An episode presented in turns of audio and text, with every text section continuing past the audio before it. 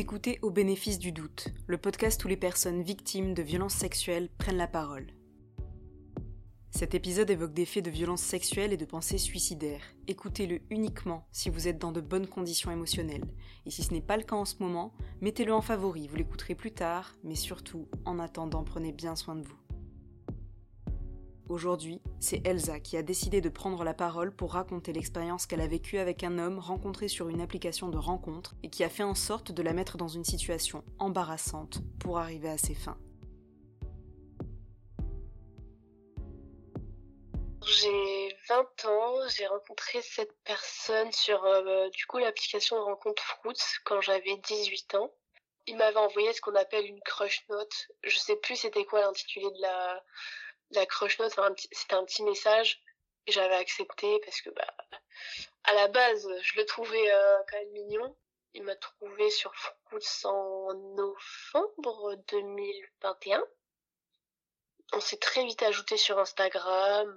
Il me parlait de sérieux, le courant il passait assez bien. Enfin, on va dire que lui et moi, entre guillemets, on est dans la même situation, c'est qu'on est en études, mais on alterne entre euh, maison et bah, notre appartement étudiant, sauf que bah, lui, il est en alternance, du coup, bah, c'est entre bah, son taf euh, dans notre ville natale et les études euh, dans notre ville d'études. Du coup, à ce niveau-là, on, a, on avait parlé de ça, enfin, on avait parlé de plein de choses, et ça. Il m'avait parlé de sérieux, qu'il voulait qu'on aille en date, manger des crêpes sur le marché de Noël, enfin, ça paraît romantique, assez idyllique en soi, donc je m'étais dit, oh, trop mignon et ça. Je m'étais dit, waouh, enfin un mec euh, qui va pas me dire, ouais, si on le fait, on se mettra ensemble ou quoi. Donc j'étais contente. Du jour au lendemain, euh, il m'envoie un message d'Instagram et il me dit, ouais, en fait, j'ai envie de m'amuser. Genre, euh, viens, on s'amuse et tout ça, et bah sinon, tant pis. Et moi, je me suis dit, bah, je l'aime bien un petit peu, ce garçon. Puis je me dis, peut-être que je pourrais changer. Peut-être que si on fait une ou deux fois, je pourrais le changer. Enfin, j'étais jeune, j'étais naïve, mais en soi, euh, je vais pas culpabiliser pour ça parce que c'est pas de ma faute. On s'est vu une première fois euh, en décembre, donc c'était euh, le soir. On s'était vu dans sa voiture et tout ça, et il s'est très vite passé euh, ce qui devait se passer. Enfin, on a couché ensemble, c'était consenti cette fois-là. Hein, c'est quand même important de le préciser. Ben voilà, après c'est tout. Je faisais pas vraiment attention, mais il me parlait un petit peu moins. Mais bon, c'était pas non plus ma, priorité, vu que j'avais d'autres choses à faire avec les études. Et puis, il y avait les partiels qui arrivaient. On discutait de temps en temps. Euh. Et puis, un jour, en janvier, je, discute de lui avec une de mes amies et tout ça. Et elle me dit, mais je le connais, lui, en fait. Et je fais, ah bon, tu le connais et tout ça euh, Pourquoi? Enfin, comment ça? Elle me dit, bah, j'ai eu un date avec, enfin un date, enfin oui c'était un date avec lui entre guillemets, hmm. un petit pique-nique posé tout ça, euh. et elle m'a dit ouais il m'a embrassé et tout ça et il voulait que je monte dans sa voiture euh, pour faire des préliminaires avec lui mais j'ai refusé alors qu'il était très insistant et j'étais en mode ah ouais quand même c'est chaud mais euh, je réalisais pas la gravité de la chose et au final, euh, bah, j'ai envoyé un message au garçon, enfin, je lui ai envoyé des snaps et tout ça, parce qu'au au final, on a fini par rire de la situation en mode, oh, bah, on a embrassé le même garçon, trop marrant, enfin, bah, j'ai envoyé un snap à ce garçon, je lui ai dit, oh, regarde, je la connais, elle, et tout ça. Il me dit, haha, ouais, tout ça. Il riait jaune, en quelque sorte. Bah, c'est tout, il était pas, il était pas très très content, et, euh, il me retrouve, euh, le soir même, supprimé sur Snap. Bah, sur Insta, j'ai pas forcé, j'ai pas envoyé de message, j'avais pas de nouvelles. Donc euh, pendant euh, un mois, enfin presque deux, du coup, euh, j'ai pas eu de nouvelles de lui. Je me suis dit bah tant pis, c'est pas grave, c'est dommage, mais bon voilà, c'est comme ça. Un soir de février, le, le 28 février 2022, je rentrais de ma séance de sport, j'avais eu ma journée de cours, enfin voilà, j'ai une journée un peu plus normale. Et je reçois un message Instagram de lui. Pas de bonjour, ça va, quoi que ce soit. Non, c'était tu viens à l'appart ce soir. Il n'y avait pas d'interrogation, mais j'avais l'impression que c'était un peu une affirmation. Enfin, je lui ai dit déjà bonjour. Enfin, j'étais un peu surprise. Et euh, il me dit oui, j'ai l'appart pour moi tout seul ce soir. Non, bon, à la base, c'était l'appart étudiant de sa sœur. Et il était à côté de la fac et euh, il m'a dit oui, tu peux venir, c'est la seule soirée où je peux. Après, ma sœur, elle va rentrer, tout ça.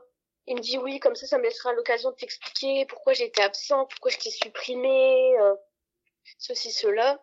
je me suis dit, bon, est-ce que j'y vais, est-ce que j'y vais pas? Je lui ai dit, écoute, il est 21h, moi j'ai toujours pas mangé, je suis pas lavé, euh, c'était marrant, mais t'es à l'autre bout de la ville, euh, comment je fais moi après pour rentrer chez moi? Ben me dit, tu dors à la maison? Je dis, et moi dans ma tête, je me dis, bon, il est vraiment littéralement deux minutes de ma fac, je commence pas non plus tard, donc je commençais vers 10h ou 9h, quelque chose comme ça.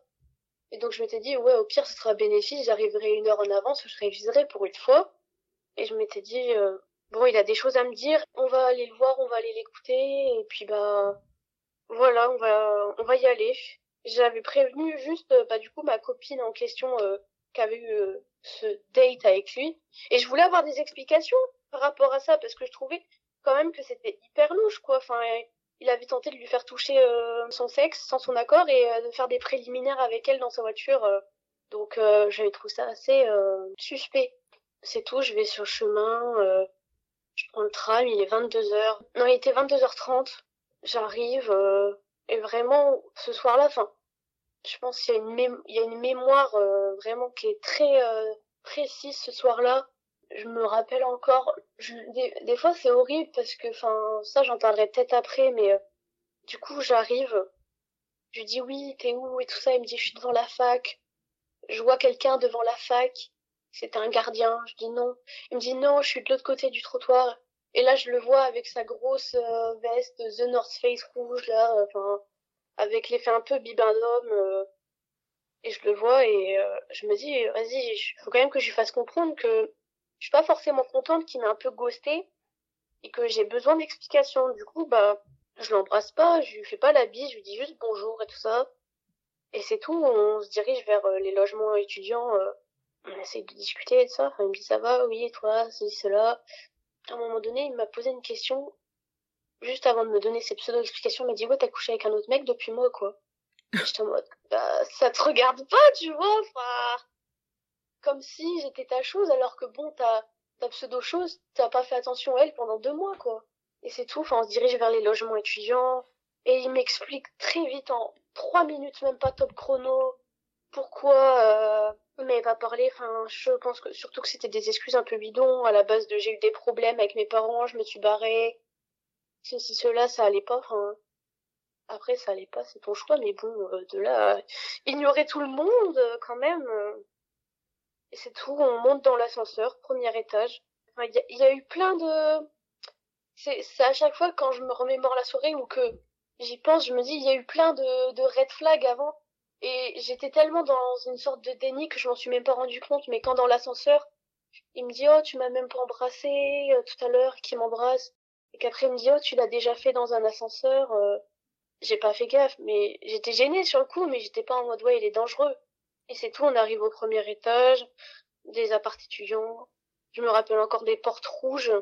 Et euh, bah, on arrive dans le logement étudiant qui à la base du coup est à sa sœur.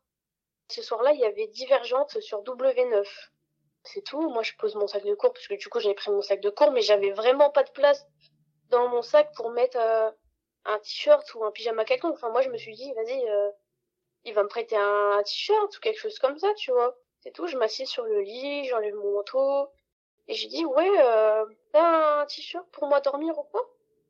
Et il me dit, bah non, enfin, tu peux dormir genre en sous-vêtements et tout ça. Enfin, je suis en mode, bah ouais, mais j'aimerais bien un t-shirt, tu vois, parce qu'on est en février quand même, enfin, il fait pas non plus super chaud, quoi. Il me dit, non, mais c'est bon, euh, tu peux dormir en sous-vêtements, euh, c'est pas grave, euh, ceci, cela. Je, je dis rien, je laisse, parce que, bah, je me rends compte de rien, pour moi, je m'étais juste dit quand j'y suis allée, oh, bah bien, c'est cool, je vais passer une soirée de chill, on va s'expliquer, tout ça, ça va bien se passer. Il y avait le lit, il y avait la télé en face.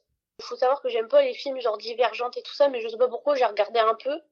Et il me dit oui, tu me calcules pas, euh, je comprends pas, tu m'as même pas embrassé, tout ça, enfin, t'es pas tactile. Euh. Et je me dis bah, je sais pas moi, enfin, on est chill, tu vois. Il essaye de m'attendrir, il m'a bien fait comprendre qu'il voulait coucher avec moi et il essaye de m'attendrir pour euh, que je couche avec lui, enfin en mode de bébé, je t'aime, si tu veux demain on mange ensemble et tout ça et ça a duré pendant presque une heure, une heure et demie à un moment donné. Enfin, genre, euh, tu sais, moi j'essayais d'esquiver en mode de, le taquiner, de me chamailler avec lui, mais pour qu'il oublie, euh, Enfin, pour pas qu'il pense à cette envie de coucher avec moi alors que moi j'étais pas trop dans le mood.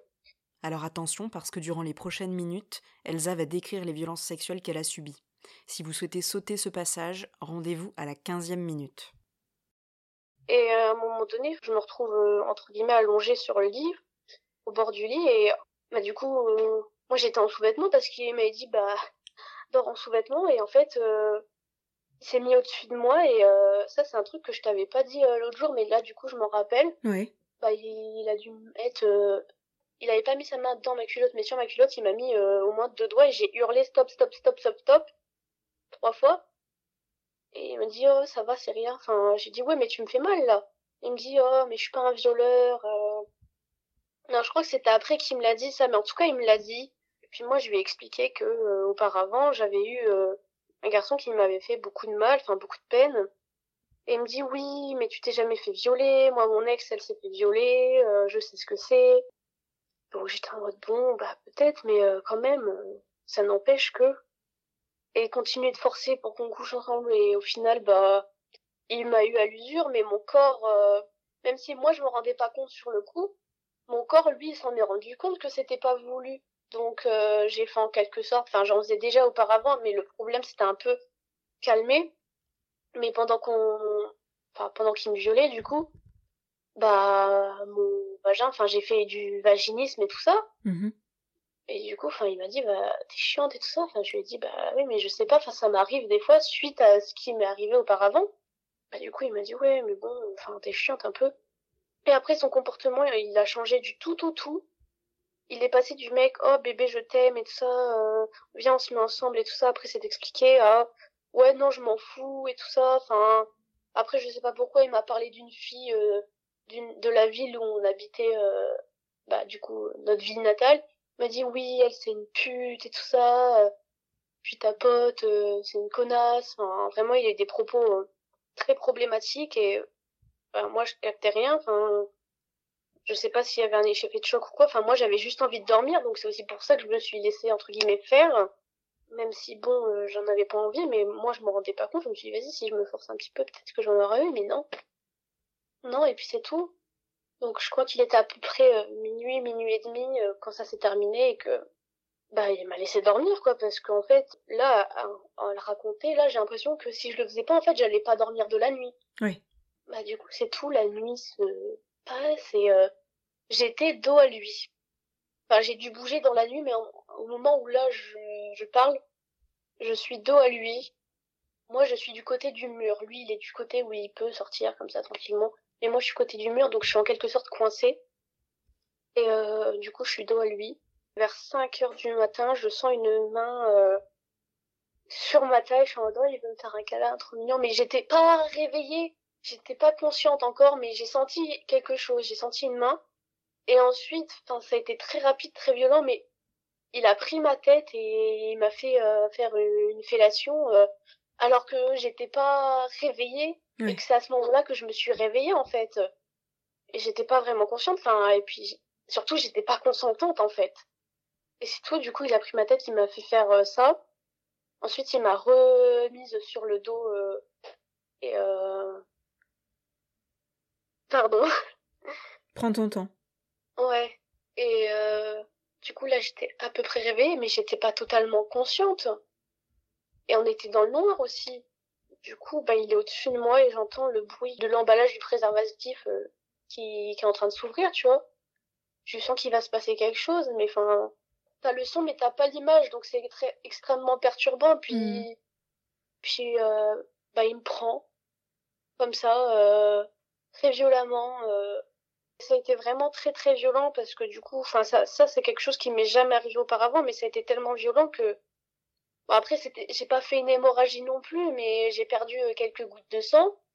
Bah, au final, euh, tu sais, après qu'il soit passé ça euh, la deuxième fois, enfin, il a fini son affaire, il a allumé la lumière, puis il a vu que là, il y avait deux taches dans le lit. Il m'a dit, putain, tu fais chier, c'est lié à ma sœur. Si elle voit ça, elle va m'engueuler, tout ça. Et je suis en mode ouais, désolé, mais enfin, enfin, j'ai même, je me suis même pas excusée parce que j'y suis pour rien en soi genre c'est lui qui a été très très brutal, très fort et que surtout bah, j'étais pas prête et j'étais surtout pas d'accord. Et c'est tout. Je crois qu'après, on, on se rendort, genre, pour une ou deux heures et euh, on se lève. Enfin, lui, il se lève à 7 heures, ça, il va à la douche. Euh, moi, je reste dans le lit. Stoïque. Enfin, je pense à rien. Mais euh, j'ai mon téléphone à côté de moi. Et j'ai un réflexe. C'est de prendre une photo de l'appartement.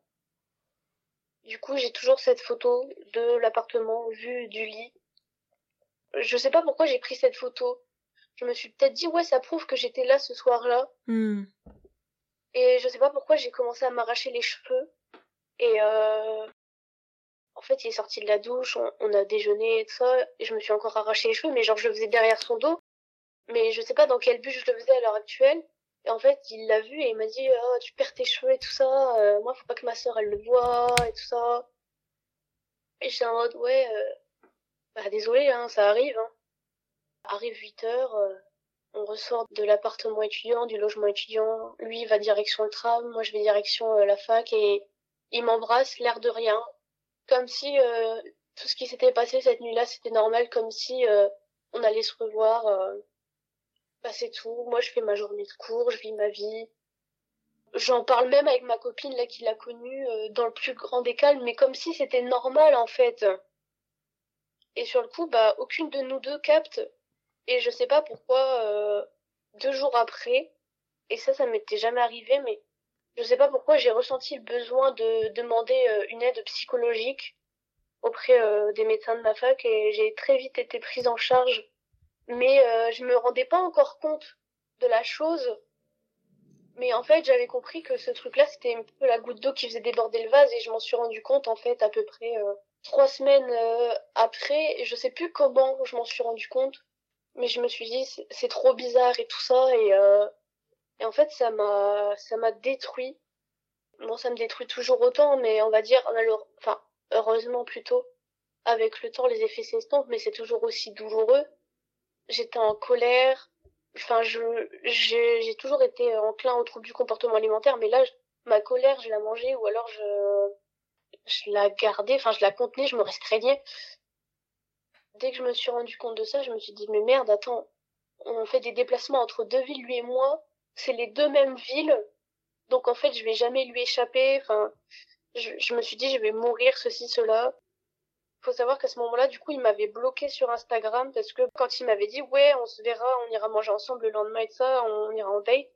Moi, je l'avais pris au sérieux, mais pas lui visiblement. Oui on va dire c'est de là qu'est arrivée ma grande colère euh, féministe. Enfin vraiment ça m'a détruit. Enfin avoir un psy euh, enfin c'est à la base un psychanalyste toutes les semaines mais là euh, j'en suis à mon à mon troisième psy. Donc c'est pas forcément Jojo après il y a d'autres problématiques qui sont traitées mais ça c'est autre chose mais du coup voilà trois semaines se sont passées après mes deux mes deux viols dans cette nuit là j'en suis rendu compte. Je suis par plein d'émotions. Ça a été très compliqué de sortir du déni, surtout quand mes proches sont pas au courant. Et que je me dis, mais en fait, j'ai besoin d'en parler, il faut que j'en parle, mais si j'en parle à mes proches, j'ai trop peur de leur réaction. Donc je me suis dit, si je peux pas en parler à mes proches, je veux au moins prévenir des gens de manière anonyme. Donc euh, il y avait un compte, euh, enfin il, en, il en existe d'autres hein, en mhm. fonction des villes, mais euh, c'était balance ton ton violeur slash la ville en question. Du coup, bah moi j'avais décidé de le dénoncer sur ce compte-là, de, de la ville où ça s'est passé en question, et euh, avec des screenshots à l'appui, euh, comme quoi à la base je vais juste être une soirée où on s'explique, une soirée tranquille, ou à base de câlins, papouilles, et, qu'au final ça s'est pas du tout passé comme ça. Donc j'ai témoigné, j'ai envoyé les screens, le, ça a été publié. Le 2 mai 2023, encore une fois, je faisais ma vie tranquillement, je sortais de la salle de sport, je rentrais chez moi et je reçois euh, un DM de mon violeur qui m'envoie un screen du coup du témoignage. Il y a rien qui prouvait que c'était moi, hein, mais euh, il me dit oui, je sais que c'est toi. Euh, hmm. Fais supprimer ça, c'est vraiment pas bien ce que tu fais. Tu me fais passer pour une mauvaise personne. Il y a des amis qui m'ont envoyé carrément. Et moi, je me suis demandé vraiment qui a pu lui envoyer ça parce que on avait d'abonnement en commun sur ce compte-là. aucun, il n'y a pas eu de like euh, bizarre ou quoi, enfin que je connaissais de personne, mais euh, et au final, bah, ça a quand même réussi à atteindre ses oreilles et il m'a dit oui, euh, sache que je t'ai rien fait de mal, t'as juste cru qu'on allait sortir ensemble, alors que pour moi, euh, c'était pas ça en fait, c'était limite qu'un bout de viande, tu sais. Même s'il me l'a pas écrit comme ça, il me dit c'est vraiment mal ce que tu fais. Enfin, là, il faut que tu fasses supprimer le truc, sinon on va se retrouver au tribunal, je vais porter plainte pour diffamation. Et ce moment-là, enfin, je lui dis, mais t'es au courant que ça détruit ma vie totalement. Enfin, moi, je vis plus comme avant. J'ai peur, je fais de l'anxiété. Euh... Et je lui dis, mais t'es au courant que je peux aussi porter plainte pour viol et tout ça, et que tu risques beaucoup plus que moi. Il me dit, oui, mais j'ai pas peur et tout ça. Toi, c'est de la diffamation, je le sais. Euh... On a juste couché ensemble, mais juste parce que on n'est pas sortis ensemble, t'as pris ça pour euh, ça. Franchement, c'est pas bien. Enfin, il a essayé de me faire culpabiliser un max. Et ouais. en fait, c'est à ce moment-là, ce soir-là, que j'ai fait ma première crise d'angoisse. Et euh, j'ai fini en pleurs totalement, sauf que moi, le soir, j'ai l'habitude d'appeler mes parents, enfin, plusieurs soirs dans la semaine. Et euh, mes parents m'ont appelé à ce moment-là où je pleurais. J'avais calmé la crise d'angoisse, mais je pleurais énormément. Et euh, j'ai eu l'excellente idée de décrocher. Bah, ils ont compris que je pleurais. J'avais pris l'excuse de c'est les j'ai peur de me louper. Et euh, ils m'ont dit non, tu te mettrais pas. Enfin, on sait que c'est important les études pour toi, mais euh, là tu te mets dans des états qui sont trop extrêmes pour que ce soit que les partiels et tout ça. Donc dis-nous ce qui s'est passé. Enfin, ils m'ont un petit peu sorti les verres du nez. Du coup, bah je leur ai raconté et j'avais peur de leur raconter parce que je sais que en termes de féminisme, on n'a pas forcément les mêmes idées. Donc, euh, bah, ils étaient désolés pour moi, mais dans un autre sens, ils m'ont dit oui, mais t'es quand même allé le voir à 22 heures. Euh, t'es un peu naïve, franchement. Enfin, c'est un peu de ta faute en quelque sorte. Je savais très bien qu'ils allaient me dire ça. Oui. Mais je leur ai dit, enfin voilà, je vous l'ai dit, maintenant vous le savez, mais je veux, je veux mener ce combat toute seule parce que voilà, j'ai j'avais pas envie forcément euh, d'avoir des petites réflexions, des petits pics par-ci par-là, même s'ils savent que bah, c'est horrible quand même ce qui m'est arrivé. Euh, je sais très bien que peut y avoir des petites réflexions. Bah, après, j'ai forcément eu la question de t'es habillée comment, donc. Euh, oui. Écoute, je suis arrivée face à lui, je portais mon jean avec mon petit pull rose et mes baskets roses, mais euh, mais comme quoi l'habit, euh, ça fait pas le viol, ni même la la personne, hein, parce que vraiment c'est une personne, tu la vois comme ça dans la rue, tu dis non, on serait pas capable de faire ça. Elle est, elle est trop propre sur elle pour faire ça. Mais euh, ça, c'est que des masques au final. Hein. Ouais, bien sûr. Voilà, bah en fait, dès le moment où, où j'en ai parlé à mes parents, en fait, je me suis dit maintenant j'ai plus rien à cacher à personne. J'ai fait, fait le plus dur. Vraiment, c'était, c'était la seule réaction que je craignais. Enfin, enfin c'était le seul frein qui m'empêchait de parler. Et du coup, bah, j'étais en mode ok, c'est ça c'est dit. Et du coup, bah, j'ai commencé à entre guillemets à libérer ma parole et tout ça et je me suis dit, j'ai envie de reprendre quand même le contrôle de mon corps. Tout ça, ça a été une phase qui était très dure. J'étais toujours suivie, tout ça, par mon psy, qui au final était un psychanalyste. Euh, au mois de juin, j'avais, j'ai, j'ai eu la chance de rencontrer un garçon qui a été euh, un peu ma bouée de sauvetage. Oula, ma bouée de sauvetage. Enfin, j'ai eu la chance d'avoir une relation saine avec lui où il a su quand même toute l'histoire, il m'a pas jugé oui. et qui m'a appris à reprendre le contrôle de mon corps mais euh, en, ayant de nouveau des rapports sexuels, enfin, j'ai, ça a été le commencement des crises d'angoisse. J'ai même eu des, des flashbacks et ça a été assez violente, assez dur. Enfin, à la rentrée euh, en deuxième année à la fac est, est arrivée, tout ça. J'étais toujours avec lui. Bon, après, je me suis séparée de ce garçon, mais ça a été une relation qui m'a énormément euh, aidée à me reconstruire. Après, euh, il y avait toujours le suivi psy parce que bon, même s'il était là, il fallait quand même que je me reconstruise de moi-même. Et euh, malheureusement, bah, les crises d'angoisse, elles ont commencé à venir de plus en plus souvent parce que forcément, euh, qui dit rentrer à la fac dit septembre, puis octobre, puis novembre, donc la nuit arrivait beaucoup plus tôt et les cours, euh, des fois, finissaient assez tard. Enfin, il y avait des, le mercredi où je finissais à 20h et en fait, je me retrouvais euh, face au lieu où j'ai retrouvé euh, du coup mon violeur dans les mêmes conditions. Et ça me faisait paniquer parce que je me disais oui à tout moment il est là à tout moment il est là. Oui. Du coup j'en faisais des crises d'angoisse des crises de larmes. Et ça a été vraiment euh, très très dur. Maintenant je, je gère un petit peu mieux ça. C'est un chemin qui est quand même euh, assez long assez douloureux mais euh, je pense que pour s'en sortir il faut prendre son temps il faut il faut écouter son corps et et faire les choses à son rythme. Mais il y a des jours où où en fait euh, je me disais ouais c'est bon je vais avancer tout ça je vais y arriver. De toute manière c'est qu'une partie de mon passé. Maintenant j'ai balayé cette porte. Il y avait d'autres jours où je me disais bah, que je m'en sortirais jamais, que j'allais mourir. Et au final, bah, il y a eu cette période en de décembre 2022 à janvier 2023 où vraiment, enfin, ça m'a surprise de moi et choquée, mais j'ai jamais pensé aussi sérieusement au suicide. Vraiment, j'étais en mode oui, mais ça va bientôt faire euh, un an qu'il s'est passé ce qui s'est passé. On rentre dans la période où je l'ai rencontré. Euh, j'ai peur. Euh, et puis j'avais toujours, j'ai toujours cette peur constante de le voir, de le croiser dans peu importe la ville dans laquelle on est. Et je me disais mais comment je vais réagir? Qu'est-ce que je vais faire? Pour que je sois futée quand même Mais j'ai peur. Et euh, au final, euh, à quelques jours de, on va dire, cet anniversaire euh, du 28 février 2023, je crois que c'était le 25 ou le 24, enfin, quelques jours près, j'étais dans ma ville natale et je sais pas, j'étais, j'étais sereine à ce moment-là. Je me suis dit non, euh, parce que des fois, je regardais ses stories pour savoir où il était, pour appréhender, pour savoir où ne pas aller. Et j'avais vu qu'il allait à je sais plus le nom de la salle de sport, mais c'était pas Basic Fit. Sachant que moi, je vais à Basic Fit, je m'étais dit, bah, je vais aller euh, dans ma salle de sport de ma ville natale, Basic Fit. Je vais aller faire du sport, ça va être trop bien. En plus, c'est super grand, c'est c'est mieux que dans ma ville d'études. Et c'est tout, je fais mon sport et tout ça, je commence à marcher et je reconnais cette silhouette de dos au loin avec une fille et je me dis non, c'est pas lui. Et je suis pratiquement sûre à 95% que c'était lui. Et vraiment, ça m'a fait un choc. J'ai même pas attendu qu'il se retourne ou de le voir de profil. J'ai juste vu le dos, l'allure, les vêtements. Je me suis dit, c'est lui, c'est sûr, c'est sûr. Et j'ai commencé vraiment à partir en crise d'angoisse. Et la salle de sport était vraiment très très grande. Donc euh, je me suis dit, soit je cours d'un coup, mais il va me voir, soit je reste très discrète, je marche tranquillement, et peut-être qu'il me verra pas. Et au final, je me suis dit, vas-y, marche. Et au final, avec la panique et l'angoisse, j'ai, couru. J'ai couru et je me suis enfermée euh, dans une douche. J'ai, j'ai fait vraiment une très grosse crise d'angoisse, euh, très grosse crise de larmes. Et, et en fait, ça m'a terrifiée de le voir avec une fille parce que je me suis dit, à tout moment, il va lui faire ce qu'il m'a fait. Tout comme euh, j'avais appris deux mois après mon viol qu'il venait de se mettre en couple avec une fille. Et je me suis dit, mais ça me terrifie. Surtout que cette fille-là, elle est dans ma fac. Et j'étais en mode, est-ce que je lui envoie un message ou pas? Ça se trouve, il lui a dit que il lui a parlé de moi, il lui a dit que j'étais folle. Et je voulais la prévenir.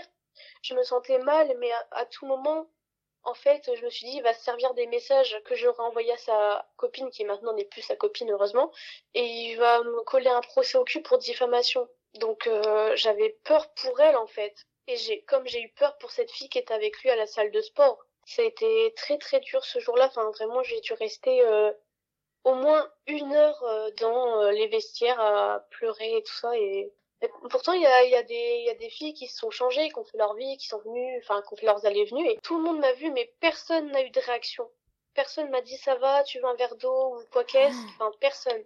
Donc euh, après c'est pas ce que je demandais non plus hein mais euh, je me sentais vraiment très très mal et du coup j'ai demandé à mon père de je suis quelqu'un très indépendante à la base mais là ce jour-là j'ai demandé à mon père de venir me chercher. Tellement j'étais en panique j'étais pas bien et tout ça. Et mon père bah forcément quand je lui ai dit qu'il était là enfin il était en mode euh, quoi et tout ça. Enfin il il était pas très très content mais euh, du coup voilà je me suis dit euh, ça se trouve il était là c'était lui. Ou alors c'était peut-être pas lui j'en fait des caisses mais du coup ça m'avait mis très très mal et voilà, maintenant je pense que si j'avais un message à transmettre à toutes les victimes qui ont vécu ça, c'est euh, bah, du coup de prendre son temps, de s'écouter et dès que vous vous sentez prête, libérez votre parole.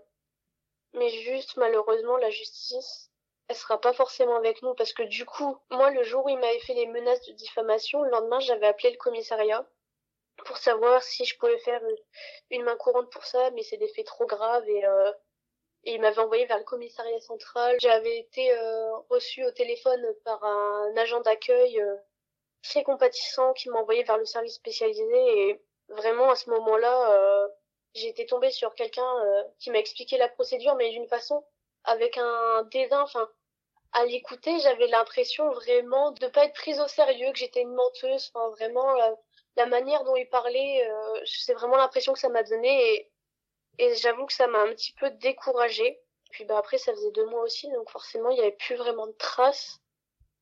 sachant que bah du coup ça faisait deux mois et que les rapports avaient été protégés et que entre temps je m'étais quand même lavé euh, une paire de fois. Du coup ça m'a un peu découragée, donc c'est pour ça que je me dis bah si si on n'a pas la force, le courage, euh, après c'est pas parce qu'on porte pas plainte qu'on n'est pas courageuse. Hein. On, l'a vécu, bien sûr. c'est ça aussi le courage.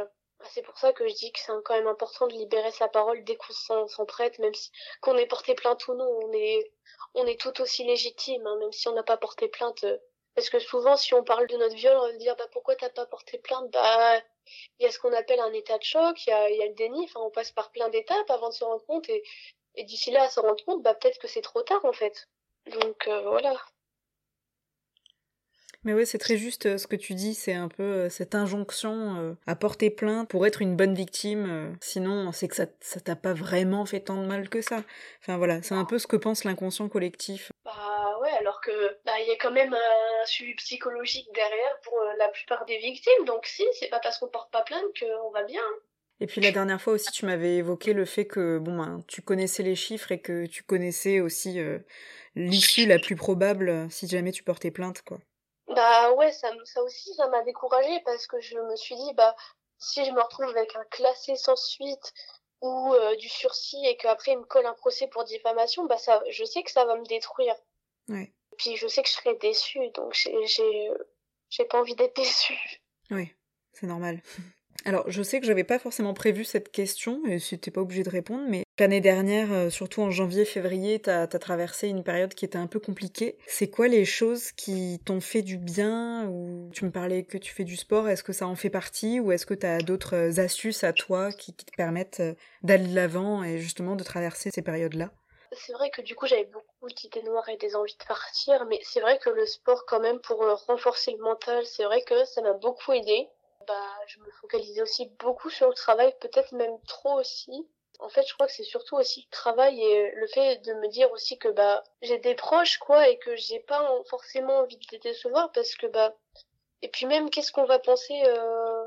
je m'étais dit qu'est-ce qu'on va penser de moi enfin donc je me raccrochais à ce que je pouvais enfin j'essayais d'être occupée le plus possible en fait pour pas y penser même si bon forcément quand on se retrouve seul le soir dans son lit c'est pas forcément la chose la plus simple mais euh j'essaie quand même d'être occupée pour euh, pas y penser. Je crois que tu m'avais évoqué euh, la personne avec qui euh, justement lui aussi avait été violent, l'ami, la pote que vous aviez en commun. Tu, tu, lui en avais parlé aussi, il me semble. Oui, bah j'ai fini par vraiment, enfin, lui en parler. Enfin, mes amis proches, j'ai pas tout raconté dans le détail non plus, mais mhm. ils savent ce qui m'est arrivé. Et, ils sont vraiment euh, là pour moi. Enfin, j'ai déjà fait des, des crises d'angoisse devant eux et ils ont toujours été très compréhensifs. Ils ont toujours pris le temps de m'écouter, de me guider pour aller mieux et vraiment, enfin, je leur en suis reconnaissante. Ouais, c'est toujours un peu euh, les proches parfois. Euh, c'est qui tout double. Il y a, il y a parfois des, des personnes qui, qui, savent bien y faire et qui sont compatissants, compréhensifs. Et puis bon, ben, parfois t'en as qui n'ont pas forcément les bons mots, qui essayent pas de chercher à comprendre. Oui, voilà, c'est pour ça que euh, j'en ai parlé à mes proches parce que j'ai confiance en eux et que je les connais un minimum, je sais qu'ils vont pas avoir une réaction en mode oui, mais pourquoi t'as fait ça? Enfin, en mode en, essayant de m'infantiliser, en mode de décrédibiliser ce qui m'arrivait. C'est pour ça que je choisis quand même, enfin, je choisis. J'analyse quand même un minimum les personnes avant de leur parler de ça parce que si c'est pour qu'on s'en serve contre moi après et que ça me fasse plus de mal qu'autre chose, c'est pas la peine que j'en parle. Ouais, carrément. Euh, est-ce qu'il y a d'autres choses euh, dont tu as envie de parler, quelque chose euh, que, que t'as pas dit, que j'aurais oublié? Bah, Juste, prenez le temps de connaître les, les gens avant de les voir en vrai et faites attention à vous.